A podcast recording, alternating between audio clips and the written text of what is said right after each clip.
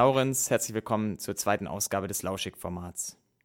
In letzter Zeit ging häufig ein Interview durch meine Facebook-Timeline, ähm, was letztes Jahr in der Welt erschienen ist. Der österreichische Jugendforscher Bernhard Heinzelmeier spricht darin von der verblödeten Jugend, die nur noch individuellen Erfolg und materiellen Nutzen im Sinn hat. Warum sagt er sowas? Und wer ist der Typ eigentlich?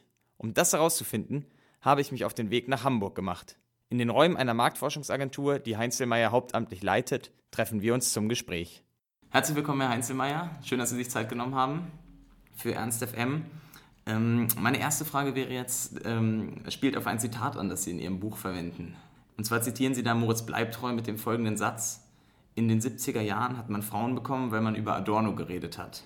Das funktioniert heute nicht mehr. Ich wünsche mir, dass es wieder cool wird, klug zu sein. Zitat Ende. Worüber müssen denn Ihrer Meinung nach heute junge Männer wie ich reden, um Frauen zu bekommen?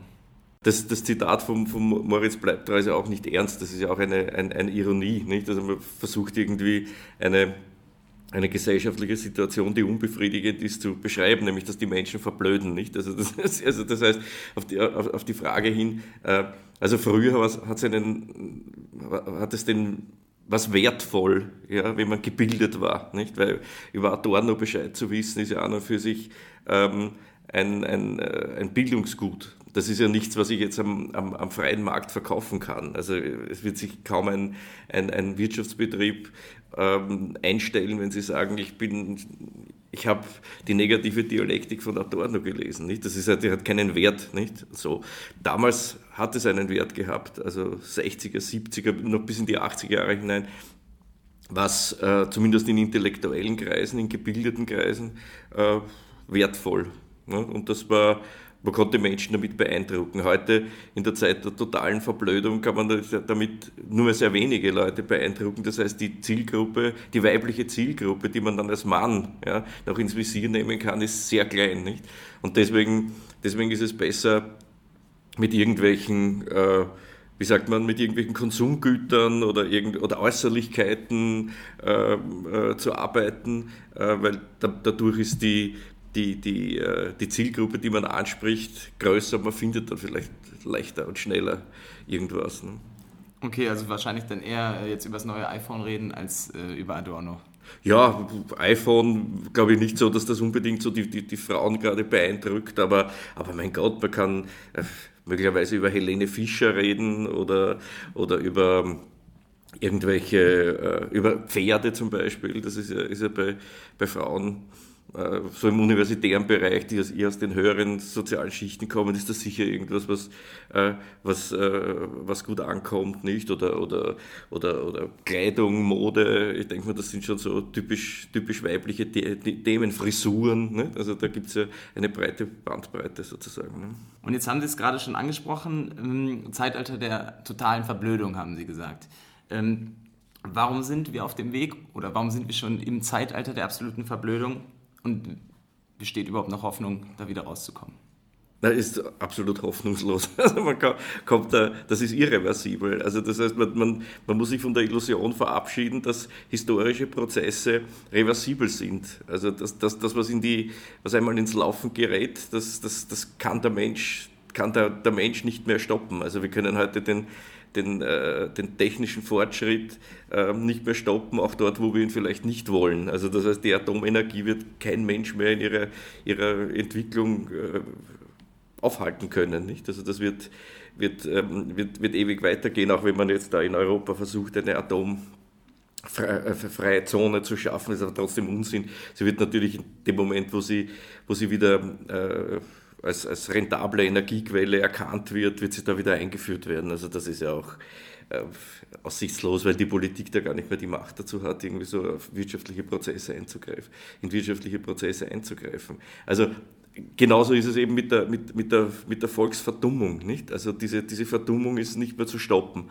Das geht weiter und das ist in, in, in erster Linie hängt es wohl damit zusammen, dass, es, äh, dass das ganze Leben der Menschen beschleunigt wird, alles wird medial, medial durchdrungen und die, die Menschen äh, haben keine Zeit mehr, äh, nachzudenken. Also das heißt, die Menschen kommunizieren und sie können aber, sie haben aber keine Zeit mehr, ihre Kommunikation zu reflektieren, weil das alles in höchster Geschwindigkeit abläuft. Nicht? Also das ist, gibt dieses wunderbare Zitat bei, bei, bei Luhmann, wo er sagt, ähm, äh, dass äh, in der Politik kann nichts Vernünftiges gesprochen werden, weil die äh, Politiker äh, quasi dazu ähm, also weil Politiker sprechen müssen, bevor sie überhaupt denken können, weil sie eben, wenn ihnen das alles so schnell abverlangt wird, nicht? Diese Antworten man muss pausenlos Antworten geben. Und ich glaube, das ist wirklich das Problem, die, ähm, wir haben keine Zeit mehr, um zu denken, weil wir permanent kommunizieren und partizipieren müssen äh, und, und ich glaube, das wichtigste Instrument der Volksverblödung sind diese, diese Social Communities, ist alles das, was im digitalen Raum sich bewegt, weil dass die Menschen, äh, weil, weil, dass die Menschen vom Denken weil das, das den Menschen das Denken abgewöhnt. Und an die Stelle des Denkens wird die permanente Kommunikation gesetzt. Und das ist der, der Weg in die Verblödung. Und jetzt, ähm, Sie zitieren, zum, also kurz zitiere ich Sie aus dem Buch, da sagen Sie auch, dass unsere Generation jetzt, das passt jetzt auch zu, den, zu dieser Verblödung, kühl kalkulierend sei ähm, und ebenso mit stark begrenztem Horizont und engem Herz äh, durch die Welt läuft. Äh, sowas schmerzt natürlich so, wenn man das als äh, junger Student liest und sich da nicht direkt mit identifizieren kann.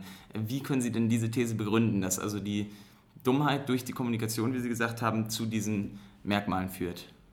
Also erstens einmal ist das natürlich sollte man sowas nicht sagen, was ich da gesagt habe, weil es eine unzulässige Verallgemeinerung ist. Nicht? Es gibt ja noch immer eine, eine, eine Minderheit, die, ähm, die nicht verblödet ist und die auch nicht kühlkalkulierend ist. Nicht? Also man spricht immer davon, dass es so in Deutschland und in Österreich so 10% Postmaterialisten gibt, nicht? So eine, eine, Gruppe, die sich also ähm, äh, gegen den, den Mainstream stemmt und sich, sich anders verhält, also sich noch quasi traditionell verhält. Ne? Äh, also insofern ist, muss ich mich bei jedem entschuldigen, den ich da jetzt subsumiert habe und den ich damit Unrecht getan habe. Es ist eine, natürlich, natürlich in dieser Totalität, wie, es da formuliert wird, äh, oder in dieser Allgemeinheit, wie es formuliert wird, nicht, ähm, ja, ja, nicht zutrifft. Nicht? Aber ähm, was, die, äh, was diese, diese Problematik des kühlen, des, des kühlen Kopfes oder des, des, der Coolness und des, des Kalkulierens ähm, äh, betrifft. Nicht? Also das, äh, das hat was zu tun mit der, mit der Durchdringung der Gesellschaft, mit betriebswirtschaftlichem Denken. Also das heißt, wir, wir leben ja in einer Zeit der Ökonomisierung und die, ähm, die ökonomischen Diskurse ja, schreiben sich in alle alle sonstigen Diskurse, die es, die, die, die es gibt, ein. Nicht? Also das heißt, es ist eine, eine, also es ist eine, eine Verallgemeinerung des, der, der, ökonomischen Logik. Also das, das was, was, was irgendwie der Heidegger so das, das, das rechnende Denken genannt hat. Nicht? Also das ist das, was, was, ich, jetzt, was ich jetzt verallgemeinert. Und ähm, um es jetzt vereinfachend zu sagen, es ist so ein, das kalkulierende Denken ist so dieses Denken nach dem, nach dem äh, ähm, äh, Minimax-Prinzip, also das heißt minimaler Input und maximaler Output, also das wäre so die betriebswirtschaftliche Logik. Nicht?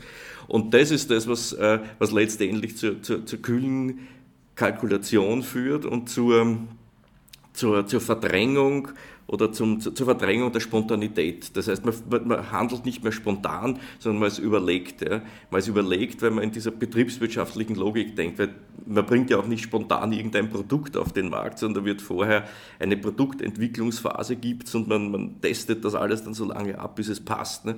Und, und äh, also bis man, bis man das, das, das, das Zielsegment optimal trifft. Und ich glaube, so denken heute äh, viele, viele Menschen, nicht nur junge Menschen. Und deswegen ist das alles so eine, eine coole Zeit Zeit, nicht? Und so eine, eine, eine Zeit, wo jeder irgendwie, wo man bei jedem, jedem Menschen irgendwie den, den Hintergedanken äh, vermuten muss, nicht? Dass er da dieses und jenes nur deshalb macht, um irgendwas zu verkaufen oder um sich zu verkaufen. Und worauf äh, stützen sich denn genau diese Erkenntnisse?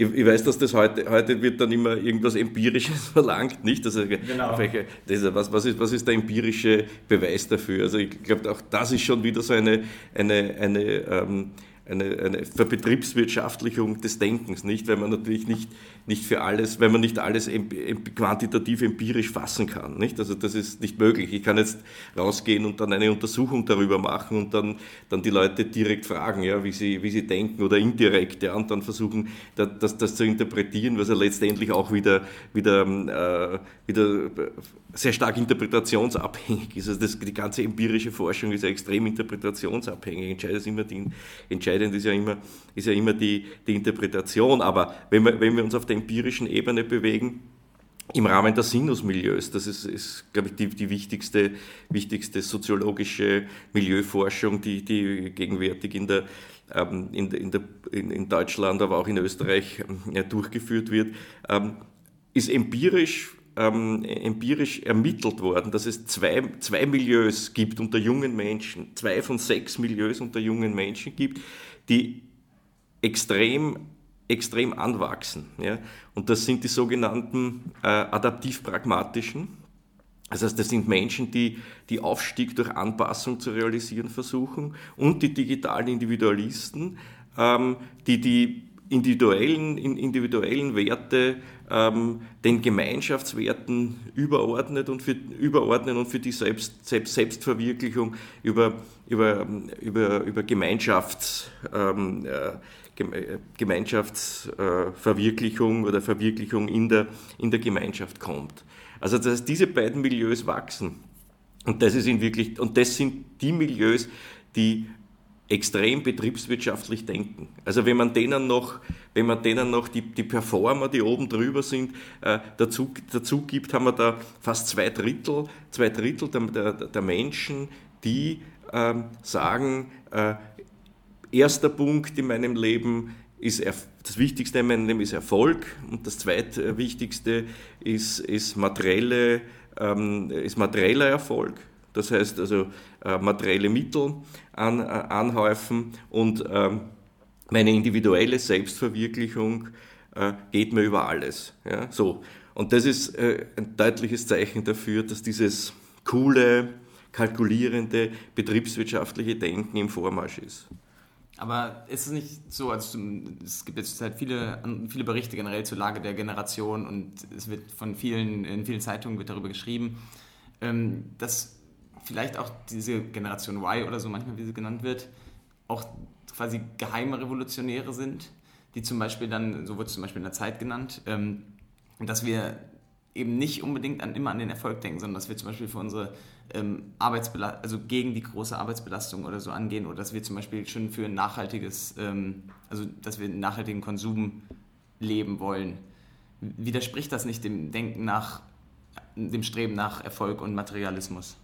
Ja, wenn es die Generation Y geben würde, dann, dann wäre das ja alles so richtig, aber nur die Generation Y ist ja pure Ideologie. Also das heißt, äh, ich finde das auch interessant, dass Sie das dann auch noch annehmen und sagen wir, also dass Sie sich schon mit diesem, mit diesem, diesem Begriff äh, quasi identifizieren, der ja in Wirklichkeit nichts anderes ist, wie eine, eine, eine, eine Hervorbringung der, der, der, der, Werbewirtschaft und der Kommunikationsbranche. Das könnte genauso gut von der OECD kommen, nicht? Also die Generation Y und PISA oder so irgendwie, das ist zwei, zwei, uns, zwei Formen des, des, des Unsinns, nicht? Also, also die Generation Y ist, ist, ist in Wirklichkeit, wenn es die überhaupt gibt, ja, dann nur ein ganz ein kleines Teil, Teilsegment, ein ganz ein, ein, ein kleines Teilsegment der, der, der Jugendpopulation. Also zum Beispiel mit der mit der bürgerlichen Mitte, die wir heute adaptiv-pragmatisch nennen, hat die Generation Y überhaupt nichts zu tun. Das sind beinharte Materialisten, ja, die sich einen Schmarrn um Nachhaltigkeit kümmern. Also die kümmern sich dann um Nachhaltigkeit,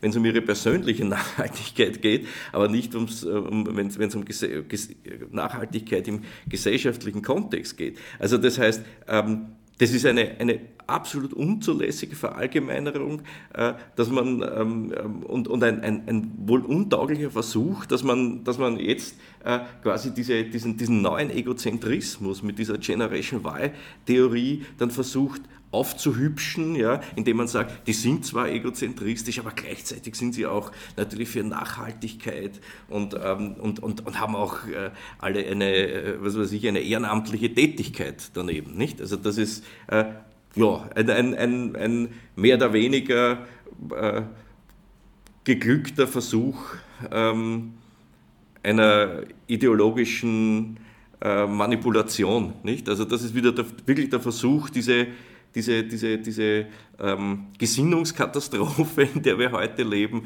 irgendwie mit, mit, Kommunikation, mit, mit Kommunikation aufzuhübschen. Nicht? Aber wenn Sie jetzt den Begriff Generation Y, so wie er immer genannt schon so, schon so kritisieren, also Sie sprechen ja auch noch von der Jugend, was ja auch schon eine Verallgemeinerung ist, die natürlich auch ankommt. Aber ähm, ist das nicht dann auch ähnlich, also ein ähnliches Problem ähm, bei Ihnen, dass Sie jetzt sagen, okay, die Jugend, die Jugend, der die Alten die Ideale abgewöhnt haben? Ja, das ist richtig. Also diese Kritik, die muss man, muss man natürlich annehmen. Nicht? Also die, weil ich glaube, wichtigste, das wichtigste Statement einer, einer, einer qualitativ hochwertigen, sage ich mal so, ja, äh, oder will den Qualitätsbegriff gar nicht, äh, gar nicht jetzt strapazieren, sondern die, ähm, einer, einer, einer für mich akzeptablen Jugend, Jugendsoziologie, das, das, das ist die Aussage, dass es die Jugend nicht gibt. Also das ist ja auch, glaube ich, das, was, was in Deutschland heute schon äh, heute State of the Art ist, dass man von der Jugend gar nicht mehr spricht, sondern sagt, es gibt viele, viele Jugenden und kaum etwas, was in dieser Form äh, verallgemeinerungsfähig ist, sodass man sagen kann, das ist jetzt eine Eigenschaft, die haftet des, des, dieser, dieser, dieser, ganzen, dieser ganzen Population an. Ne? In, in, insofern muss man, da, muss man da sehr vorsichtig sein und das ist natürlich auch immer die Falle, in die ich selbst auch immer reintappe, dass ich dann von der Jugend spreche. Man kann immer nur von, äh, von also man muss, wenn, wenn man von der Jugend spricht, dann muss man, muss man gleichzeitig sagen, dass das ein, ein, ein, eine relativ komplexe, ein relativ komplexes Gemenge von, von, von sehr unterschiedlichen Teilgruppen äh, darstellt und, und das, das, diese, diese Vielfalt weitaus gewichtiger ist als, diese, als, als, dieses, als ein allgemeines Prinzip, was man hinter der, hinter, hinter, hinter der Jugend entdecken kann. Das ist, ist, schon, ist schon vollkommen richtig. Das heißt, um es jetzt auf den Punkt zu bringen, wenn ich von der Jugend spreche, dann spreche ich einfach von einer Altersgruppe. Ja? Und dann analysiere ich einfach diese, ähm, diese Altersgruppe, weil es halt eine Tradition gibt, diese Altersgruppe zu analysieren, aber mehr ist es nicht. Ja. Also das heißt, es ist ein, ein, ein, ein, eine, eine statistische, ein, statistischer Wert, eine statistische Tatsache, mehr ist es eigentlich nicht. Und die Altersgruppe ist dann 14 bis 29? Ja, genau, heute geht man, geht man 14 oder 11 bis 29 äh, die, die, die, die, schaut man sich an und geht, geht, davon aus, das macht man deshalb, man hat immer die Jugend analysiert und da will, will man Zeitreihen bilden und deswegen untersucht man das halt weiter, um zu vergleichen zu können, wie sich halt ein, ein, ein, ein Ausschnitt der, der deutschen Population über, über Jahrzehnte hinweg entwickelt. Ne? Und wer ist denn schuld daran, dass es jetzt letztlich zu, einem, zu dieser Volksverdummung gekommen ist? Ja, immer das Finanzkapital. Also das ist immer das ist die erste die Schuld. Also es ist also das heißt ja Schuld. Das ist immer schwierig, da jetzt die, die, die Schuldigen zu finden. Aber ich denke mir, äh, ich glaube glaub auch nicht, dass man die jetzt so, ähm, dass man jetzt Gruppen isolieren kann und sagen, das, das sind jetzt die Schuldigen. Das ist schon mehr so eine eine eine eine, eine Verschwörungs Theorie wäre das dann. Ne? Ich glaube nicht so an, an, an, diese Verschwörungen. Ich, ich glaube einfach, das ist die, die, die Logik unserer Zeit, ähm, die die, äh, die von den Menschen fordert, ähm, alles unter ökonomischen Gesichtspunkten zu reflektieren und, ähm, und zu betrachten, diese Verzweckung, nicht? also dieses, dieses, dieser, dieser Verlust des, des, des, des, des, des, inhärenten, des, des inhärenten Gutes, wie das der, der Alistair McIntyre sagt. Also genau, genau das scheint mir die Hauptproblematik zu sein. Das heißt, das Problem ist eher dieser, das, ich denke mal, Schuld daran ist der Neoliberalismus und dieser Neoliberalismus, das ist aber nichts, was was von einer, einer bestimmten, was von einer bestimmten Gruppe gelehrt wird oder in die Gesellschaft hineingetragen wird, sondern der Neoliberalismus ist ein Gas, wie das der, der, der, der Gilles Deleuze sagt, und dieses Gas, das strömt jetzt in alle, in alle Poren der Gesellschaft ein und es ist eben so eine, eine, eine, äh, eine, eine Form, die Welt zu denken und eine Form des, äh, des, des Handelns im Sinne, im Sinne dieses Denkens. Das ist das, das Problemat, die Problematik. Die Problematik ist die Ökonomisierung. Das scheint mir das, der Hauptpunkt zu sein. Aber war es nicht, also ich kann es leider jetzt natürlich nicht, nicht wissen, wie es früher war, aber war es nicht 1970er Jahren, 80er Jahren genauso, dass es da vielleicht auch 10% gab, die man da nicht reinzählen konnte, aber sonst auch der Rest der Jugend ähm, den eigenen Nutzen und quasi ökonomische Vorteile im Sinn hatte? Das ist vollkommen richtig. Also das heißt auch, auch in, den, in den 60er Jahren, wenn man sie, wenn man sie, ähm, wenn man sie wirklich ähm, ehrlich ja, analysiert, dann war die Protestjugend, ja, das war eine Minderheit. Also das, was heute die große 68er-Bewegung ist, das ist eine Minderheit gewesen. Der große Teil den kann man unter dem Begriff Konsumjugend ähm, subsumieren. Das sind Leute gewesen, die wollten am American Way of Life teilnehmen. Nicht? Also die, denen ging es um Popkultur, um, um Konsum, um Frisuren, um, äh, um Kleidung, um, äh, um Reisen, um, um, äh, um, die, die, um, um kleine Drogenexzesse, was weiß der Teufel was. Ne? Also die hatten mit, mit, mit, mit Politik, mit Politik äh, nichts am Hut. Ähm, das ist einmal richtig. Ja. Was, was, was, was ist jetzt die Differenz? Ja? Die Differenz ist, dass in den 60er und 70er Jahren äh, bei Weitem nicht die, äh, also die, die Subsumierung ja, der, des, äh, des, ähm, der Lebenswelt der Menschen ja, und, der, und das ökonomische Prinzip ja, ähm, nicht so total war, wie das heute der Fall ist. Das heißt, die Menschen haben, haben, haben eine, in einer Gesellschaft gelebt oder in einer Arbeitswelt gelebt, die, die eine geringere Geschwindigkeit hatte, die mehr Freiräume, mehr, mehr Freiräume gelassen hat. Ich glaube, dass es äh, dass damals natürlich auch um wirtschaftliche Fragen gegangen ist und das wirtschaftliche Denken auch die Menschen dieser Zeit schon sehr geprägt hat, aber dass es eben nicht so total war, dass es, mehr, äh, dass es noch mehr Freiräume in, innerhalb dieses, dieses, dieses großen kapitalistischen ähm, ökonomischen Diskurses gegeben hat. Und das ist der Unterschied. Ich glaube, das Problem, das wir heute haben, ist, dass der ökonomische Diskurs total geworden ist. Also dass es da kaum mehr, kaum mehr ähm, Zonen gibt, wo der, noch nicht, wo der noch nicht zugreift. Also selbst die Alternative ist schon, ist schon ökonomisiert. Also wenn Sie heute irgendwie über, wenn wir heute reden über, über, über äh, die, die, die Schadstoffe, die die Industrie in die, in, in, in die Luft bläst, ja, dann sind, ist selbst das schon, selbst das schon ins Schad, Schadstoffzertifikate äh, verwandelt worden, das, die, die, an, äh, die, die an der Börse gehandelt werden. Nicht? Also ich meine, das, das sind so glaube ich, sind so diese, diese, diese, diese, diese Zeichen und Symbole dafür, dass es diese totale Ökonomisierung ist. Und das ist der Unterschied zu den, zu den 60er und 70er Jahren, weil ich bin ja kein Gegner des Marktes und kein Gegner Gegner des ökonomischen Denkens. Ich bin ein Gegner des totalen Marktes und der totalen Ökonomisierung. Und das, die totale Ökonomisierung, die totale Vermarktwirtschaftlichung, das ist letztendlich die Quelle der Verblödung ja, und die Quelle des, ähm, äh, des, äh, des, des Emotions- und, und Spontanitätsverlustes im, im, im, im Zusammenleben der Menschen. Und ähm, jetzt sprechen Sie hier deutlich den Markt an. In früheren Interviews, zum Beispiel in der Welt, haben Sie auch deutlich das Bildungssystem in Deutschland kritisiert. Hm, wo sind da für Sie Punkte, die zu kritisieren sind und was kann man da verbessern? Also ich glaube, die, die Bildungsproblematik ist, besteht im Kern jetzt für Deutschland äh, darin, dass die, die, der deutsche Staat seine, seine Autonomie in der Bildungspolitik an die OECD abgegeben hat. Das heißt, eine Wirtschaftsorganisation, dass sich das dass äh, die deutsche Bevölkerung es sich gefallen lässt, dass eine Wirtschaftsorganisation ja, äh, ihre, ihre Bildungspolitik bestimmt. Also gerade eine, eine, eine Bildungsnation, wie, wie, wie Deutschland das ist, ja, ähm, und, und äh, mit, mit, mit, mit, mit ganz, mit, mit der, mit der Humboldtschen Tradition. Nicht? Also die, die, die lässt sich von, von, von den banalen Geistern der OECD äh, vorschreiben, was irgendwie bildungspolitisch getan werden muss. Und das ist, finde ich, auch eine kulturelle Katastrophe. Also wenn man, wenn man so wenig Resistenz hat, ja, seine eigene Geschichte fortzusetzen und seine eigene, seine eigene Geschichte, sich seiner eigenen Geschichte auch würdig zu erweisen, dann ist das, eine, ein, das, ist das tatsächlich eine, eine, kulturelle, eine kulturelle Katastrophe. Nämlich, was was, was das Problem der heutigen Bildungspolitik ist, ist, dass die Bildungspolitik abgeschafft wird und durch Ausbildungspolitik ersetzt wird.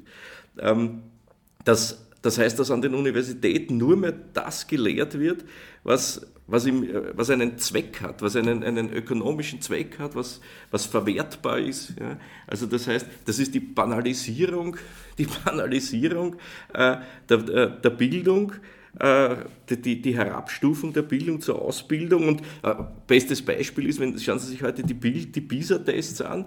In den PISA-Tests äh, wird nicht mehr abgefragt, ob die Menschen äh, etwas wissen über ihre, ihre Kultur, ob sie ob sie über, über Goethe Bescheid wissen, ob sie Adorno kennen, äh, sondern es, wird, es geht am Ende des Tages darum, ob sie ähm, Texte, Gebrauchstexte verstehen können. Also das ist, ein, ist ja eine, äh, dem steht man ja, steht man ja fassungslos gegenüber. Nicht? Also und, äh, und, und das ist für mich die Bildungskatastrophe, weil Bildung bedeutet jetzt im Humboldtschen Sinn Selbstbildung und im, im, im, im Sinne Schillers bedeutet, bedeutet Bildung ähm, das zweckfreie Spiel, ja, das äh, zweckfreie, äh, freie Spiel mit, mit äh, ähm, äh, mit, mit, mit Kunst äh, zum Beispiel, nicht? Oder mit Sprache, das zweckfreie Spiel mit Sprache. Und das ist genau das, was die, was, was, was die Menschen bildet und was, ihre, was ihnen auch eine ganz spezifische Qualifikation des, des, des Menschlichen gibt. Ja? Und das ist das, was heute abgeschafft wird. Und deswegen, das ist auch der Grund, warum dann am Ende nur mehr diese, diese coolen, diese coolen, kühl, diese kühl kalkulierenden Typen rauskommen, die nichts mehr anderes im Sinn haben als den eigenen Vorteil, weil sie eben ungebildet sind. Gibt es denn noch äh, Möglichkeiten irgendwie für Eltern jetzt, also betrifft natürlich jetzt nicht ganz die Hörerschaft von Ernst FM, aber ähm, die Eltern, für Eltern ähm, ihre Kinder nach dem klassischen Bildungsprinzip ähm, ausbilden zu lassen, beziehungsweise ja. bilden zu lassen? Na, es gibt, gibt, schon, gibt schon Möglichkeiten. Also, das, die, also ich habe große Hoffnung in das, in das Privatschulsystem, dass sich diesen, äh, diesen staatlichen äh, Verblödungsdruck, diesen OECD-Prinzip entzieht. Ja? Also das heißt, da muss ich ja ehrlich sagen, ich bin ja nie ein Freund der Waldorfschule gewesen. Ne? Ähm, aber, aber in dem Zusammenhang kann ich nur empfehlen, die Kinder auf Waldorfschulen zu schicken. Nicht? Also man muss ihnen halt dann erklären, dass der, der Spiritualismus, der dort, äh, der dort irgendwie herrscht, halt Unsinn ist. Ja? Aber das ist ja auch nicht so schwer, ja? dass man dem Kind das sagt. Ne? Ähm, und, und, und ihnen ein bisschen erklärt, dass der Rudolf Steiner ja in Wirklichkeit auch an der, an der, an der, an der Grenze zum Wahnsinn gelebt hat. aber, aber, aber das ist nicht das Problem. Äh, das kann man mit denen abhandeln. Das, äh, was, was an den Waldorfschulen super ist, ist, dass, die, dass dort die Leute Instrumente lernen, dass dort die Leute musizieren, dass sie sich, dass sie sich eben, ähm, dass sie sich mit der Natur auseinandersetzen, dass sie dort selbst, selbst ähm, Gartenbeete anlegen, ja, dass sie dort künstlerisch äh, zum, zur künstlerischen Tätigkeit animiert werden. Ja. Also das ist das. Das heißt, man muss, wichtig wird sein, dass es eine Privatschulbewegung gibt, ja, äh, in der, in der die, die, die, die gebildeten äh, äh, Menschen, mit, die noch Bildungsansprüche haben, ihre Kinder hingeben können und sie zu vernünftigen Menschen erziehen lassen können. Also das heißt, wir brauchen äh, eine starke Alternative zum staatlichen Schulwesen. Das scheint mir ganz wichtig zu sein. Und jetzt nochmal einen ähm, Sprung quasi, wenn Sie jetzt ähm, sich zurückerinnern. Sie sind jugendlich und müssten, würden solche Anschuldigungen hören, wie Sie zum Teil schon vorgetragen wurden, so die Jugend verdummt und Sie, Sie gehören der Jugend an, die immer blöder wird. Ähm, was, was, wie hätten Sie als Jugendlicher reagiert?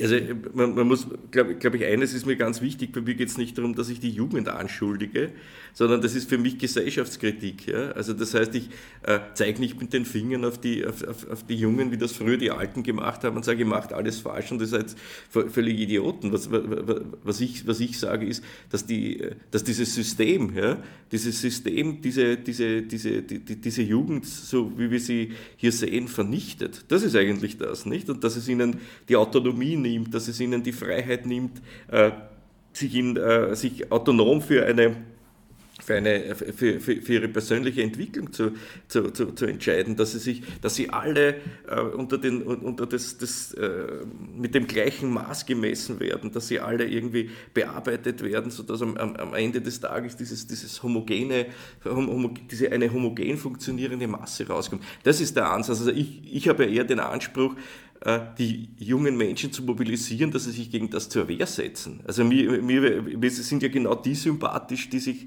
die aufstehen und sagen, ich mache da nicht mit. Also das heißt, was, was wir brauchen oder was ich will, ja, ist, dass, mehr, dass sich mehr dazu entschließen, nicht mitzumachen. Also das ist genau das, was der Adorno sagt. Das heißt, die Qualität der Bildung heißt auch, ähm, dass man Leute dazu zum Nein sagen ähm, animiert, ja? dass man sie so erzieht, dass sie in der Lage sind, Nein zu sagen. Nicht? Das Nicht-Mitmachen, das ist das, was der Adorno ähm, äh, in, in seinen, seinen Schriften über äh, über, über, Erziehung und Bildung immer thematisiert hat. Und das brauchen wir. Das heißt, wir brauchen Universitäten, die, die voll sind mit Leuten, die sagen, ich mache da nicht mit. Wir brauchen Schulen, die, die geschlossen den PISA-Test verweigern und dort irgendwelche, ich weiß nicht, grüne Männchen draufzeichnen und da draufschreiben, leckt uns doch am Arsch oder was auch immer. Ja? Das ist das, was wir, was wir brauchen und das, dazu möchte ich die Leute animieren. Also was mir, mir, was, was mir, für mich geisttötend ist, das ist diese adaptiv-pragmatische Haltung. Ähm, also das ist so, so dieser, dieser Typus Philipp Riederle. Das ist entsetzlich. Also diese, diese, diese, diese geschniegelten, diese geschniegelten, angepassten, ähm, äh, neoliberalen Charaktere, die, die sich, äh, die herumziehen, die Wirtschaft beraten und ihren ganzen Lebenszweck darin sehen, in dieser Welt Erfolg zu haben, in dieser Gesellschaft Erfolg zu haben, ohne auch nur auf den Gedanken zu kommen, irgendetwas, was da passiert, kritisch zu hinterfragen. Und für mich geht es um das kritische Hinterfragen. Ich freue mich über jeden, der dieses System kritisch hinterfragt. Und ist es denn überhaupt möglich, äh, da Nein zu sagen, wie Sie es fordern?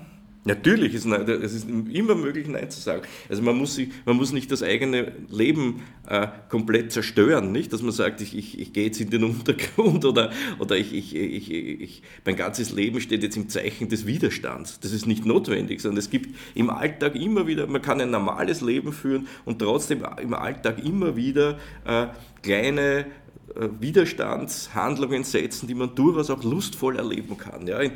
zum Beispiel, indem man im Supermarkt jedes Mal, wenn die Schlange zu lang wird, dort penetrant fordert, dass eine zweite Kasse geöffnet werden soll. Ne?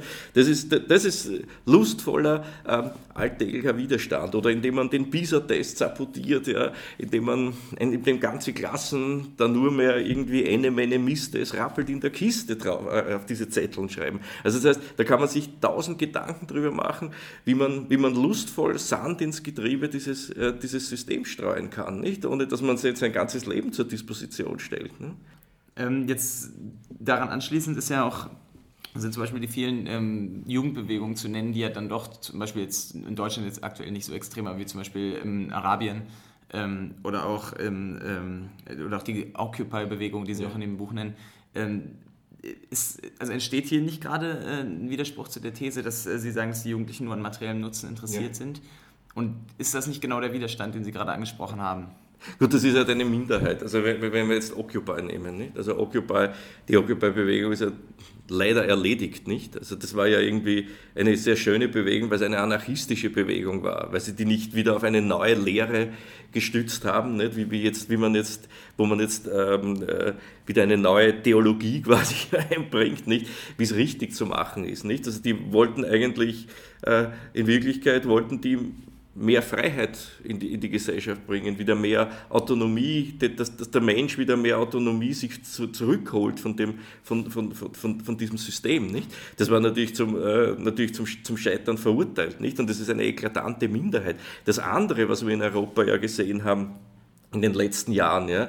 Das waren ja, das ist ja der, der, der Aufstand oder der Aufschrei der gequälten Kreatur gewesen. Weil wenn Sie heute äh, Spanien oder, oder Italien äh, sehen und die, die, die Proteste dort, äh, dort, dort, ansehen oder auch den, den arabischen Raum, wenn man da rückblickt, ja, das sind ja Menschen, die sind äh, die sind so unter Druck gesetzt worden, ja, dass das irgendwann einmal explodiert ist. Ja. Also das war, das war nicht so, dass sie sagen, das war jetzt eine reflektierende ähm, sich selbstbewusste äh, Protestbewegung, die dann das System analysiert hat und dann versucht hat, da irgendwo ähm, sich dagegen zu positionieren, sondern die sind ja von ihrem persönlichen Unglück, von ihrer, ihrer Armut, von ihrer, ihrem, ihrem, ihrem äh, ihrem Elend quasi auf die Straße getrieben worden. Also wenn Sie dann in Israel, wo die, wo die Wohnungsnot bei jungen Menschen so groß war, dass die dann irgendwie das Zelt aufgestellt haben äh, in Tel Aviv auf, auf der Straße. Also das heißt, die sind aus der Notlage heraus mobilisiert worden, nicht? Und das, das, das war keine, die haben keine politische Entscheidung getroffen. Also so, das, das ist, glaube ich, das, das Wesentliche. Ne? Und in dem schon an, äh, angesprochenen Weltinterview, da fordern Sie mh, mm, am Ende eine neue Bewegung. Ähm, wie könnte denn eine solche Bewegung aussehen oder wie groß muss die Unzufriedenheit der Jugend werden, damit es zu einer, Bewer zu einer solchen Bewegung überhaupt kommen kann, um eventuell dann doch noch was zu retten? Also ich bin absolut für, für so eine, eine situationistische Bewegung, eine situationistische Bewegung, die ähm, mit Spaß und Lust und Fröhlichkeit äh, diese, äh, die, die, die Logik die Logik der, der Apparate äh, konterkariert. Also ich bin, bin ein Fan von Martin Sonneborn. Also das ist, ich finde, das ist richtig. Diese, diese, der zieht in das Europäische Parlament ein, um dieses Europäische Parlament von innen her auszuhöhlen. Und, das ist, und, und, und nicht, indem er zur Waffe greift, sondern indem er einfach die Widersprüche und Idiotien dieses, dieses ganzen Systems aufzeigt. Also die, diese, diese Befragung von Günther Oettinger, das ist ja großartig. Was so, und bitte könnten Sie auf Englisch antworten. Also genau das ist, genau das ist, was wir massenhaft brauchen. Also das heißt, ich glaube, Deutschland, Österreich, Mitteleuropa kann dann gesund werden, wenn wir eine ganze Armee von Martin Sonneborns haben, die den ganzen Tag irgendwie in ihrem Bereich ja, versuchen, diese, die, diese Logik diese, die, diese Logik dieses, dieses, dieses Systems äh, zu unterhöhlen. Nicht? Also das, ist, das Europaparlament ist eine Blase der Idiotie. Nicht? Und, und dort kommt dieser Sonneborn hinein großartig. Ja? Also das, genau das scheint mir, das scheint mir der, der, der richtige Weg zu sein. Ist da jetzt vielleicht sogar das Internet ähm, für die Jugendlichen ein Mittel, um das überall hinzukriegen? Ich nenne jetzt einfach nur als Stichwort mal ähm, Hashtag Aufschrei. Ist das nicht vielleicht eine Möglichkeit für Jugendlichen?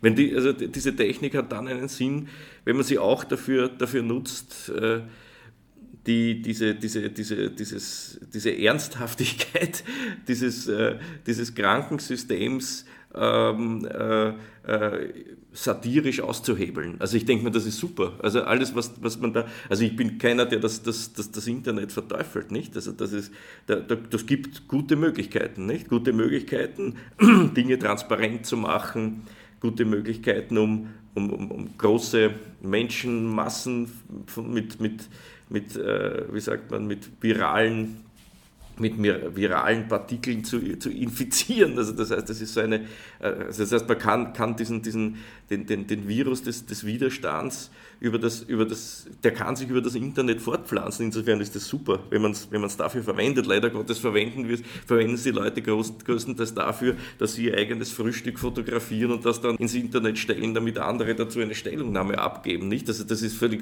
also das heißt, wir kommen, das Problem ist, dass nicht, dass es das gibt, diese Technologie, sondern dass wir es völlig für unsinnig, unsinnig verwenden. Nicht? Alles klar. Dann ganz herzlichen Dank, Herr Einzelmeier, für das Interview. Gerne.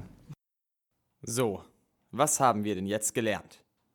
Mit Frauen spricht man nicht über Adorno, sondern über Pferde oder Frisuren. In der Supermarktschlange bietet sich eine perfekte Situation zum Widerstand gegen die Ökonomisierung.